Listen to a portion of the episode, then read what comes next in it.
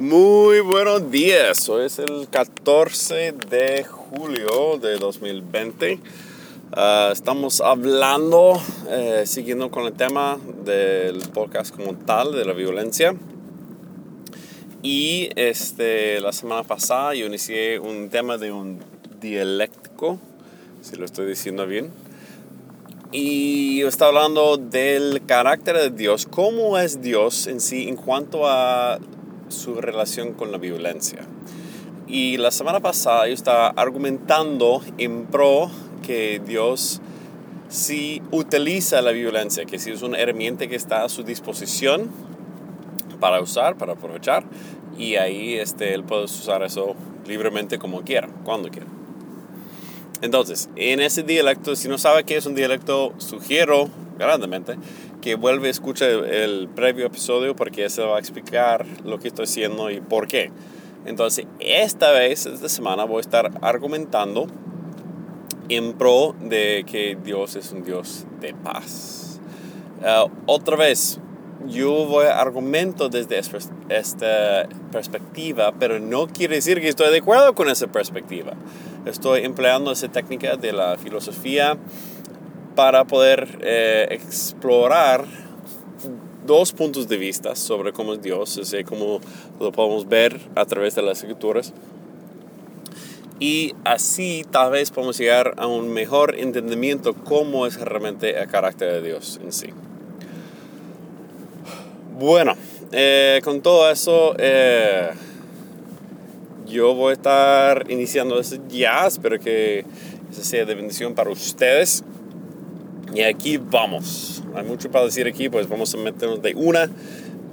Se llama Dios de paz. Si vamos a ver el personaje de Dios, o sea, quién es Dios realmente, hay algo que es muy particular en cuanto al Padre. El Padre nunca se ha visto. Cada vez que veamos eh, en el cielo, eh, un profeta o otra persona subió al cielo, siempre veamos que el trono está aparentemente vacío, pero sale un voz del trono. Parece que el trono está ocupado de parte de Dios, pero no se deja ver. O tal vez en su propia naturaleza simplemente es invisible. No podemos ver a Dios, porque el minuto que podemos ver algo, podemos definirlo. Podemos decir que Dios es así porque lo vi.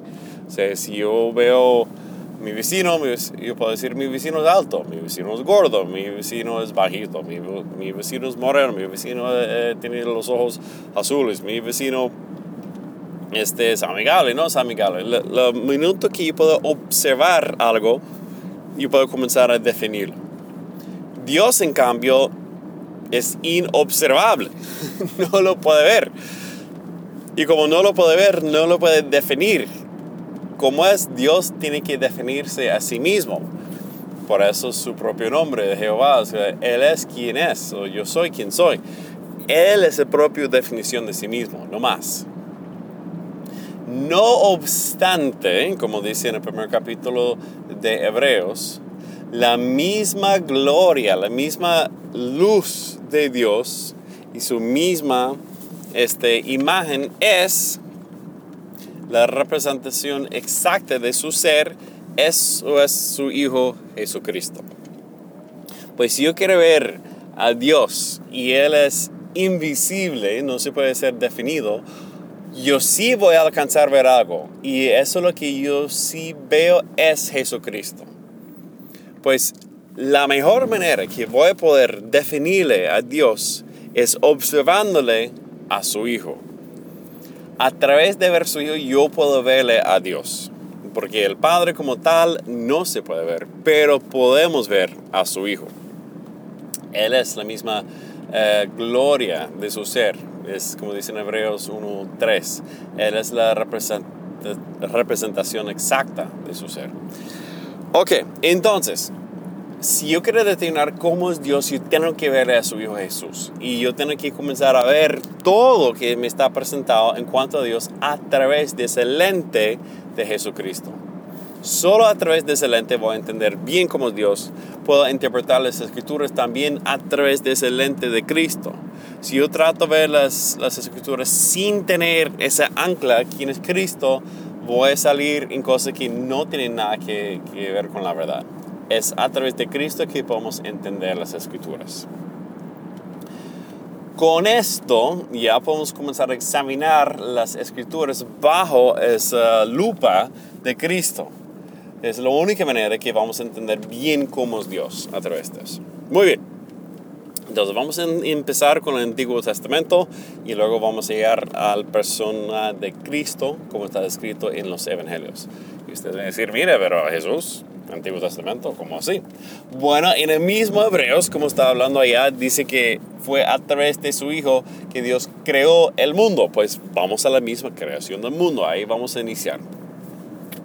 Ahora bien, ese señor este Walter Wink, que yo he hecho referencia a él eh, anteriormente, en sus libros, él hace una comparación que un día él estaba viendo con sus, con sus hijos eh, un programa de televisión de los niños y el típico este, programa de anime, el típico programa de los este, superhéroes, donde el superhéroe está en apuras, no puede vencer a malo y luego por fin el superhéroe recobra más fuerza se vuelve más potente, más poderoso y destruye malo y vuelve a ser el bueno. Y él se dio cuenta que, oiga, esa es una historia que es muy trial. muy trial esa historia. Eso es algo que pasa siempre en las historias. El malo está triunfando. El bueno no tiene fuerza para derrotarlo, pero de un modo u otro encuentra la fuerza, destruye al malo y ahora él libre el mundo del poder del malo y ahora él es considerado el bueno. Pues a través de la violencia se hace entender que el más poderoso es el mejor. El que gana al final ese es el bueno, ¿no? Eso es lo que dice la historia también, porque el que gana también puede formar la historia y decir quién era bueno y quién era malo. Y él decía, oiga, esa historia es mucho más antigua de lo que pensamos él se puso a, buscar en las, eh, los mitos de creaciones de varias este, culturas como tal. Se fijó en uno de, de, los de Babilonia en la antigüedad y en su este, cuento de cómo inició todas las cosas. Es un cuento donde había muchos dioses, muchos poderes, muchos este, espíritus o algo así andando por todo el universo y había una que en particular era re una dragona. Y esa dragona está matando a los otros dioses, se los comía, hacía cosas a ellos y todos estaban muy frustrados con el poder de esa, de esa dragona. Nadie pudo con, con esa dragona. Pues al final surgió uno entre ellos y eso decía, mira, yo puedo derrotar a la dragona, pero yo quiero algo a cambio. Ok, ¿qué quiere? Entonces, si yo derroto, eh, si puedo derrotar la dragona, yo quiero que ustedes me hagan el jefe de todos ustedes. Ustedes me van a orar, me van a servir, yo voy a ser el jefe de todos los dioses. entonces, eh, ellos dicen, dele pues, vaya, acabe con ello. Entonces, ese ser va, tiene una gran batalla y de forma muy violenta derrota a esa serpiente que está ahí.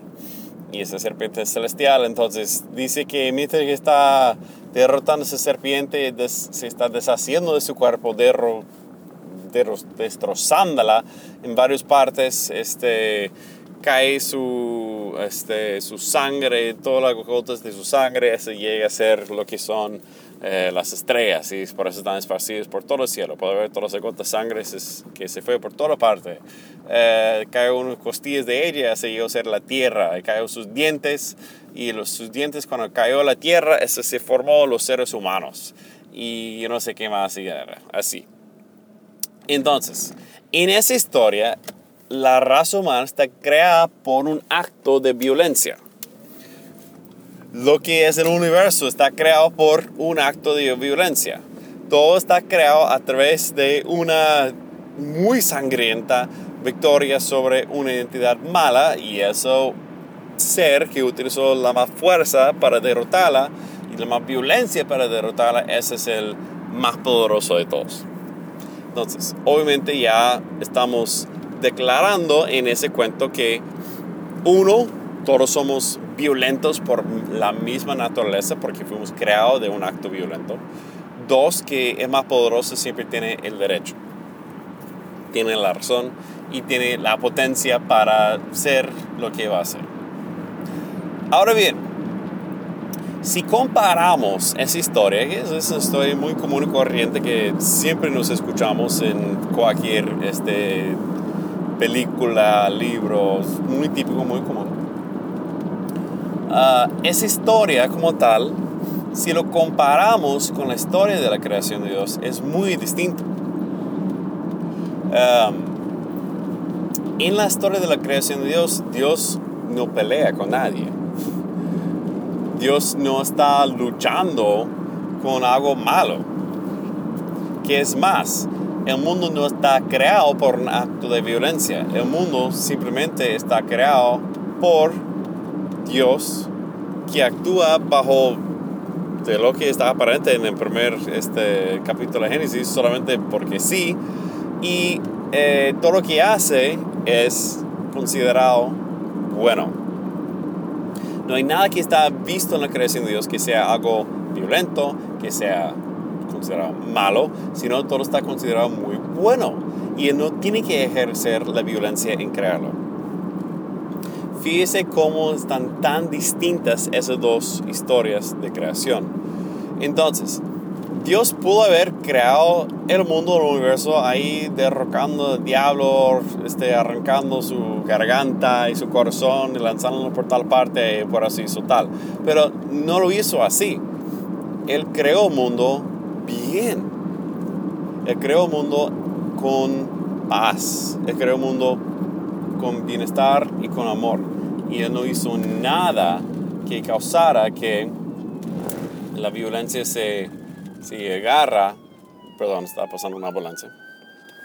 No hizo nada que este, um, no hizo nada que eso atacara o creara un mundo con violencia como tal. Dios en su ser, en su decisión de cómo decidió crear el mundo, no escogió un camino de violencia, sino escogió un camino de paz.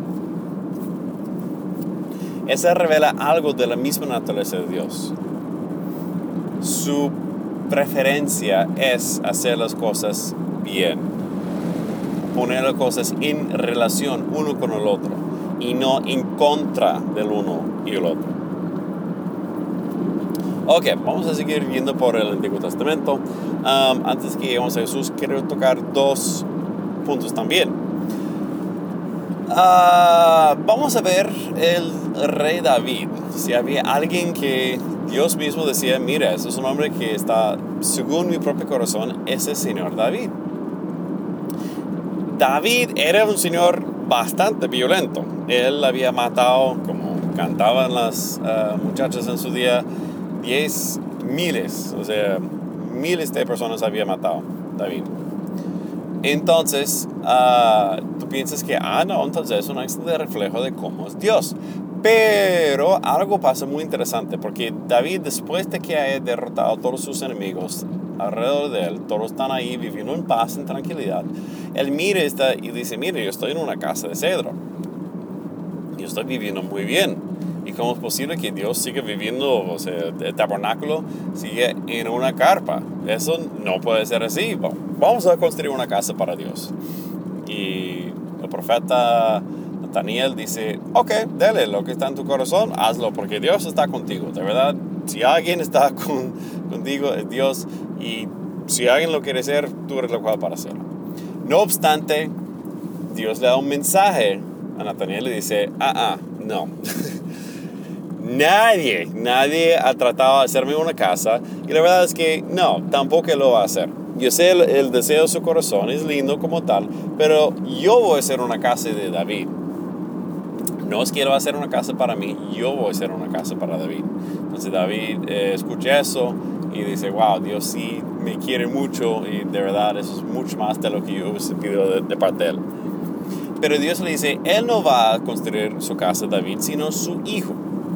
Bueno, más adelante en la historia no sabemos cuál hijo que es que va a construir la casa, pero al final de la historia llegamos a ver que es Salomón que va a hacerle su casa. Muy bien, David está llegando a su vejez, él comienza a buscar todos los materiales para que David, para que Salomón le pueda hacer la casa.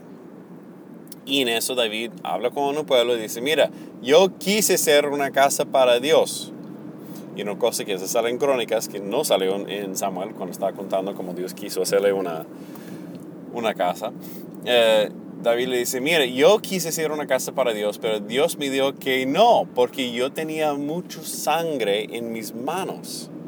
Yo no puedo hacer esa casa para Dios porque yo soy un hombre de guerra. Y no, solamente iba a ser mi hijo que iba a construir esa casa para Dios. Ahora, para mí eso es fascinante porque es como, Dios mío, ¿qué pasa que el hecho que, Dios, que David haya derramado sangre que no puede construir templos. Salomón no es como tan pacifista tampoco. Él mató un poco de los enemigos de su papá cuando inició su reino, estableció su reino con violencia. Pero um, Dios no permite que David lo haga porque sus manos están llenas de sangre. Fascinante. El templo también es un lugar de mucha sangre o sea, todos los sacrificios que van a hacer los animales, eso va a empapar toda la pared, el altar y todo lleno de sangre. Pero esa sangre del, que David había derramado de sus enemigos, de los seres humanos, no está permitido. Eso iba a ser el lugar donde Dios iba a ser más fuerte, más, más preciso su presencia entre los humanos, ahí en el templo. Y él decía, el hecho que David, a pesar de ser un hombre, según mi propio corazón, el hecho que derramaba tanta sangre, aunque fue algo que Dios mismo le había enviado a hacer, no permitió. Ahora bien, puede ser que esa sangre que está hablando, está hablando que es la sangre inocente de, de Uriah, lo quiere el esposo de, de Puede ser así. O el contexto le hace entender que es más por todas las guerras que David había hecho. Entonces, es como algo que está más cerca al corazón de Dios que repudia la violencia, que no lo quiere, que dice que eso no es tan cerca a su corazón, no quiere estar allá. Eh, eso no es el centro de su ser. La violencia, la guerra, ese derramamiento de sangre, especialmente de sangre humana, eso no es parte de lo que es. Ok, último ejemplo del Antiguo Testamento. El caso de Jonás. Jonás fue enviado a predicar arrepentimiento a la ciudad de Nínive.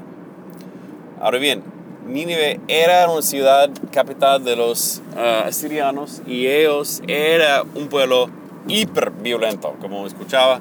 Ah, ellos cuando captaron sus enemigos le meten una cadena por eh, ese espacio que, de carne que está ahí entre ah, su mandíbula y lo pasaba de la siguiente persona, que también había un hueco ahí debajo de la lengua y pasaron esa cadena ahí que entraba por debajo y salía por entre los dientes y ahí lo tenían todo encadenados llevando ellos cautivos ahí a Nínive. Cuando entraba ahí había un poco de calaveras humanas en dos pilas ahí en la entrada de la ciudad para que ellos vieran, mira, eso es lo que te espera, jajaja, bienvenido. Entonces es un pueblo que realmente era malo, o sea, eso es un pueblo hiper violento. Y Jonás no quiso ir, no porque tenía miedo de morir, él no quiso ir porque sabía que Dios le iba a perdonar él quiso que la justicia de Dios llegara encima de ellos y no que llegara el amor y la misericordia de Dios. Pues él hace el famoso eh, correr para evitar eh, seguir los mandamientos de Dios, se lo traga el pez y ahí él se queda en el pez por varios días, tres días, y ahí vuelve a la tierra y está muy cerca de Nínive, comienza a predicar un mensaje muy sencillito. Arrepiéntete, Dios va a destruir todo y todos se arrepientan. Ah, y Dios perdona la ciudad. Dios perdona la ciudad, tanto los hijos, niños de la ciudad como este, su ganado y todo. Dios lo perdona. Y Jonás, bravísimo, se sienta para ver si Dios va a destruir la ciudad, no viene y él se pone bravo. Entonces, Dios extiende su misericordia sobre un pueblo que ha cometido mucha violencia porque no quiso acabar con ellos con la misma violencia. Su deseo primordial es que las personas sean reconciliadas con Él, que todos vuelvan a estar con Él, no que sean destruidos. Eso no es su corazón, eso no es su deseo. Su deseo es que todos lleguen a estar con Él. Él conoce la imagen y semejanza de cada persona que anda en la faz de ese planeta y desea que todos estén con Él. Eso es su corazón, esa es su intención inicial que vemos desde la creación. No es que estemos separados, ni que seamos destruidos, ni nada. No, Él quiere que estamos juntos con Él, viviendo bien. Que podamos renunciar a la maldad en que hemos metido y que volvamos con Él. Y Él nos espera, o sea, con muchos paciencia, muchas ansias y muchas ganas para que volvamos a estar con Él. Ah, esa misma historia que pasó con Jonás, eso vuelve a repetir cuando Jesús comienza su ministerio. Veamos cómo Jesús este, predica en Lucas 4, ahí en su pueblo de crianza, Nazaret, y dice algo muy parecido. Él les recuerda de dos, dos, historias del Antiguo Testamento, donde Dios extendió su misericordia y su amor hasta los enemigos de Israel.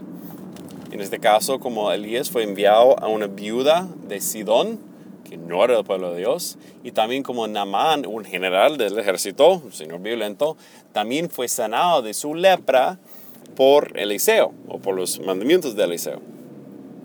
Y decía, mira, había muchos leprosos, había muchos eh, viudas en los tiempos, pero Dios sanó a ellos, personas que no eran de su pueblo, personas que estaban contra ustedes y Dios sí los cuidaba. Eso obviamente no le gustó a la gente y ellos tratan de matar a Jesús ahí mimito. um, hay mucho que puedo decir en cuanto a eso.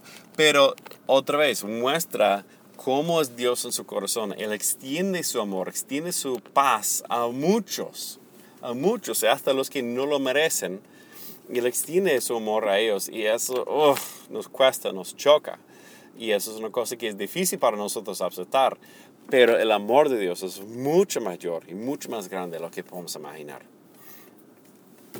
Entonces, vamos a ver realmente este, cómo es el ministerio de Jesús. Em, él, en su principio, o sea, y, y tanto que es su, su enfoque del ministerio, es un enfoque de perdón. Es un enfoque de extender la misericordia de Dios a todos que lo rodean. Él no eh, está buscando actuar de manera violenta. Nunca vemos eso de la mano de Jesús. Fuera un caso, pero ahí, ahí vamos a ver ahorita. Más que todo, Él extiende compasión a todos podemos ver que el corazón de Dios está movido por la compasión, no por la necesidad, pero por la compasión. Vemos que Jesús responde a las personas que están en necesidad cuando vea y tiene compasión de ellos. Él desea que todos estén eh, muy rápidos para perdonar. Como mencioné en un podcast anterior, esa vez que Pedro le pregunta, mira, ¿cuántas veces tengo que perdonar a mi hermano? Siete veces. y Jesús dice, no, siete por siete, setenta por siete veces. Tal cual como dijo este Lamec, el Bistarta nieto de Caín, el Bistarta Tartara nieto de Caín, no sé cuál, cuál es sexto de ahí, eh, él decía, mira, cualquier que, que me mate, que sea matado siete por setenta veces. Entonces, ahora Jesús está diciendo, miren, en lo que es la violencia para contestar la ofensa, es el perdón para contestar la ofensa.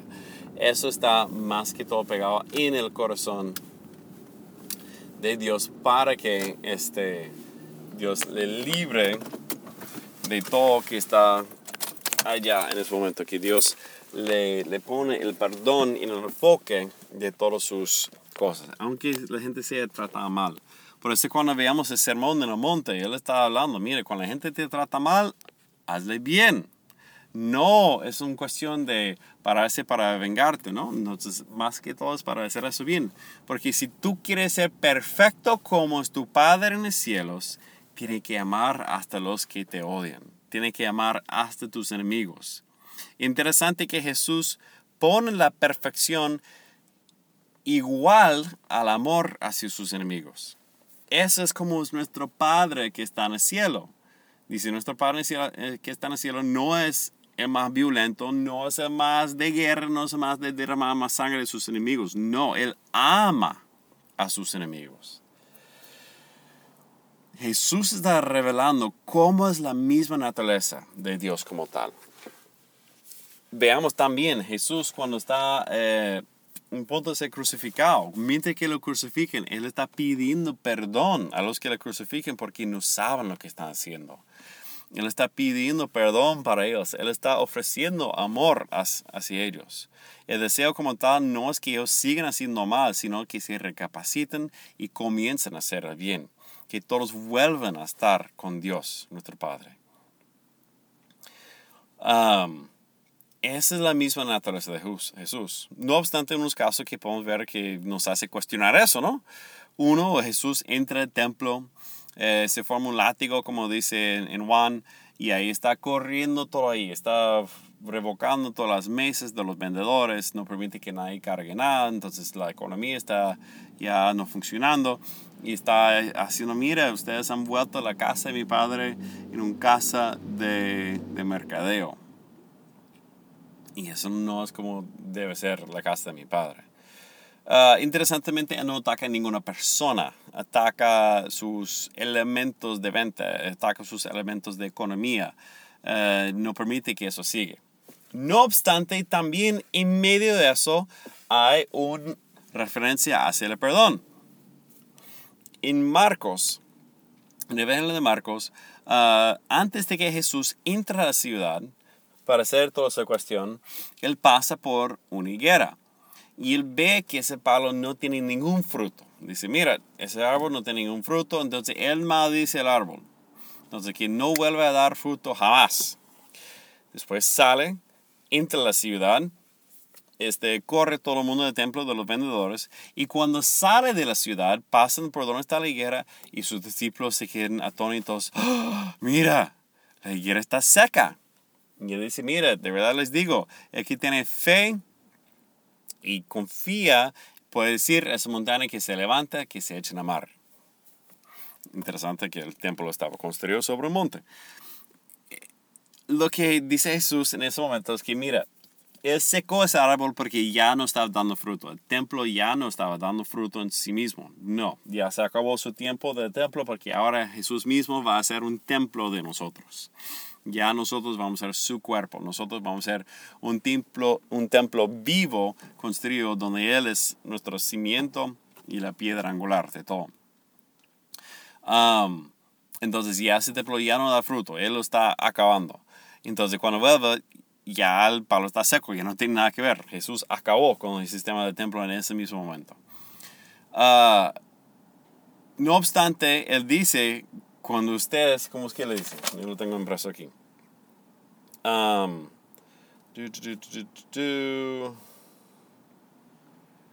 Él da esa cosa que cuando ustedes están parados en oración para perdonar, para que puedan recibir perdón. Entonces, en medio de toda esa cosa que está acabando con el sistema del templo, ese acto de violencia para acabarlo, que maldice, que acaba con ese, ese, ese palo que está ahí, él está dando ahora entender que no, lo importante ahora es perdonar. Porque la gente iba al templo al principio? Es para recibir el perdón de sus pecados.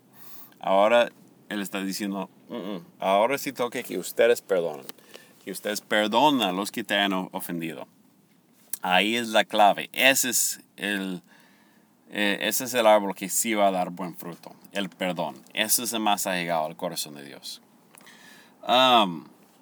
otra cosa que podemos ver que tal vez nos causa unos problemas de entendimiento. Jesús ahí en la Santa Cena dice esa cosa, mira, el que tiene una túnica que lo venda para comprar una espada. Ahí los discípulos salen, está, mira, tenemos tres, ahí los celotes listos y dispuestos ya para por fin atacar a Roma y acabar con el imperio romano con apenas tres espadas. Jesús dice, basta. puede ser que esa basta quiere decir que, ah, ¿para qué tienes espadas? Ustedes no me entendían lo que yo quise decir. O puede decir que no, esos son suficientes las espadas. Realmente tres espadas no es suficiente para hacer realmente nada. No va a hacer ningún tipo de revolución con tres espadas. Pero es suficiente para llamar la atención de las autoridades. El hecho de que uno cargue un arma no es una cuestión tal vez para acabar con un imperio total, pero le ponen la mira de la ley.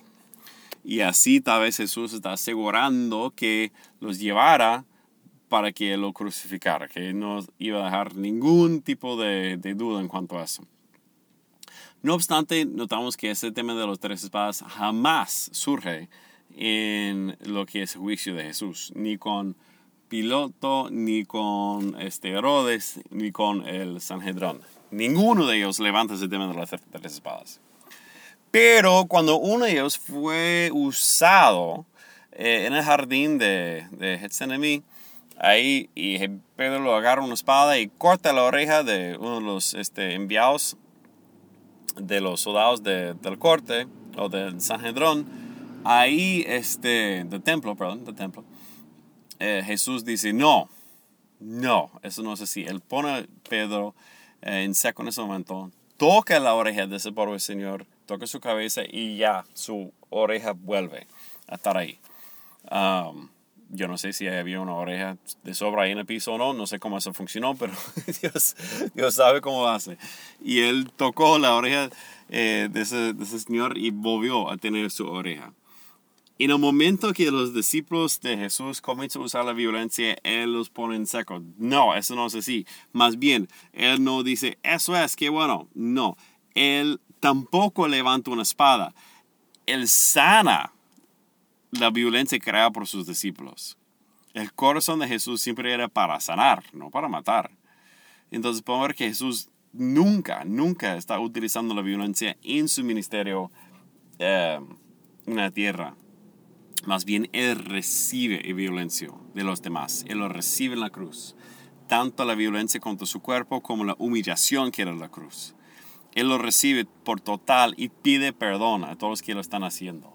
Ahí es el corazón de Dios. ¿Cómo puede decir que Dios es violento cuando está viendo eso? Entonces, volvamos a ese problema, como hablé en el último podcast cuando veamos a Jesús es como, wow, eso es, ¿cómo esa cuadra con realmente como Dios actuaba en el Antiguo Testamento? Que Él aniquilaba pueblos enteros. ¿Cómo esa cuadra? Uh, puede ser que hay unas maneras para entender eso. No es que todos me caen muy bien, pero algunos. Uh, uno puede decir que tal vez esa manera en que Dios trataba a los pueblos en la antigüedad, eso es realmente una referencia a nosotros, cómo tenemos que tratar la maldad en lo espiritual. No podemos permitir, como Dios decía, mire, aniquílalos por completo, no dejan viejos, ni mujeres, ni niños, ni su ganado, ni nada. Toca acabar con ellos por completo. Es la mismo modo que nosotros tenemos que tratar el pecado y la maldad dentro de nosotros. No podemos dejar nada vivo. Toca acabar con la maldad por completo dentro de nosotros. Que no vamos a aceptar, ay no, pero eso está lindo, y si me guardo eso, no, nada, se queda botado, 100%. Hay que poner a la espada todas las inclinaciones a la maldad, todas las ganancias de la maldad, todo eso tiene que ir ya, botado fuera de nuestra vida, no, no podemos permitir eso. Entonces, tal vez es una manera para referir cómo tenemos que tratar las cosas espiritualmente, no a la persona, sino las cosas espirituales malas y todas sus secuelas. Uh, otra manera para pensarlo es que tal vez Dios trataba con ese pueblo en la antigüedad en la manera que ellos lo podían entender. Es decir, que el pueblo era sumamente violento, ya viendo cómo eh, reconoció que eh, la violencia está dentro del, ser, dentro del corazón del ser humano, desde los días de Noé, dice, pues me rindo, ahí, lo acepto, entonces vamos a trabajar en base a eso como es, entonces vamos a usar la violencia como tal para que ellos puedan comprender eh, cómo soy yo, un parte de eso. Puede ser que Dios está trabajando con la humanidad en el transcurso del tiempo y nos está llevando por varias etapas o pasos, mientras que nosotros como una raza mejoramos a ser más cerca del corazón de Dios. Puede ser eso. Eso obviamente a mí no me gusta porque uno comienza a cuestionar en ese momento, pues, ¿será que hay más revelaciones de Dios que tiene que estar en ese momento? Que uno tiene que pensar, ah, eso comienza a cuestionar muchas cosas, deja la puerta abierta para muchas malas interpretaciones de la palabra y es, difícil. Um, eso crea muchos problemas como tal. La otra manera para mirarlo es que tal vez... Uh, Dios realmente cambia. Otra cosa que no me gusta pensar mucho, que Dios a través de los tiempos se da cuenta que eso no es la mejor manera, vamos a cambiarlo así. Es, eso no me gusta. eso para mí es como, mm, yo creo que Dios es Dios, o sea, no es que Él va cambiando. Yo, yo, prefiero mil veces decir que Dios cambia como trata a nosotros en vez de decir que Dios cambia por su ser, que anteriormente era violento y ahora no. Um, eso no, no me cuadra. Yo creo que Dios es, o sea, Dios es y es. O sea, no es que era una cosa en el pasado, es una cosa en este momento, en el futuro va a ser otra cosa aún. No, yo no veo eso de parte de, de cómo es Dios, ni cómo se expresa. Um, Pues, ah, y también a la manera dispensacional, decir, ok, Dios en tal dispensación era violento o actuaba de manera violenta. Ahorita estamos en un momento de gracia de parte de Dios. Luego va a haber otra disposición, entonces Dios va a actuar de otra manera. Sí, su ser como tal es lo mismo, pero dependiendo en cuál época del tiempo vivamos, Él se porta de una manera u otra. Puede ser que sí, puede ser que no no sé, vamos a ver realmente cómo este Dios actúa de ese modo. Yo otra vez es como, eh, puede ser, o sea, obviamente Dios, eh, Jesús en Lucas 4, cuando estaba predicando desde Isaías 61, dice, mira, una cosa que dice es predicar el, año agradable del Señor. Y mocha el versículo, porque el versículo sigue en Isaías y dice el día de venganza de nuestro Dios. Entonces, si realmente viene ese día de venganza de nuestro Dios y Jesús lo mochó, quiere decir que ese día no ha llegado aún. Solamente estamos en este año agradable del Señor. O puede ser también que ese año agradable del Señor, Él en el ministerio de Jesús, ese día de venganza es cuando llegan los romanos, se acaba con Jerusalén y matan todos ahí. Puede ser, hay muchas maneras que se pueden interpretar. Yo no quiero decir que es uno ni el otro. Pero lo que quiero referir es que hay muchas maneras que podemos ver cómo es Dios y cómo ver, ah, cómo entendemos esa cosa de, la manera que Él actuaba en el Antiguo Testamento y cómo Él se muestra su ser verdadero en la persona de Cristo. pues sí, ahí estamos. Ah, por mi parte, yo creo que Jesús, como digo, ese es fundamental. Tenemos que ver a Jesús si queremos entender eh, la persona de Dios. Una cosa para entender aquí es que Jesús no era una persona, ¿cómo te explico? Mm, en inglés yo diría la palabra nice, pero no una persona que solamente era agradable, era como, ay, sí, es muy amigable, es buena persona como tal. No, Jesús tenía una misión, él era muy dedicado a lo que él iba a hacer no es que solamente está, ah, no, está apaciguable, era como muy fácil, endeble, no, no, él tenía un carácter y tiene su, su, forma de ser y está muy claro en lo que iba. Entonces el hecho que Dios, que Jesús eh, no hace violencia no quiere decir que es, es como un conejito y peludito, no, no quiere decir que él está muy... Eh, fácil de, de, manipular ni cambiar su, su, su, ser. No, Él es quien es y eso no cambia para nada. Bueno, mis hermanos, aquí les dejo.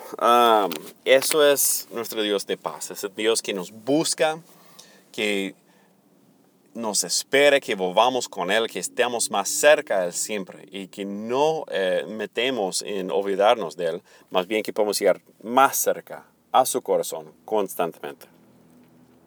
Bueno, que Dios nos bendiga grandemente. Gracias por escuchar. En los siguientes episodios vamos a seguir ya indagando un, un, poco más sobre qué es nuestro papel frente a la violencia, según la Biblia, para que estemos muy claros con eso. Y ahí vamos a tocar los temas que ya están en la actual. Vamos para la aplicación. Muy bien. Que Dios bendiga grandemente. Los quiero, los aprecio mucho. Um, y que Dios les cuide y da su paz en todo momento esta semana.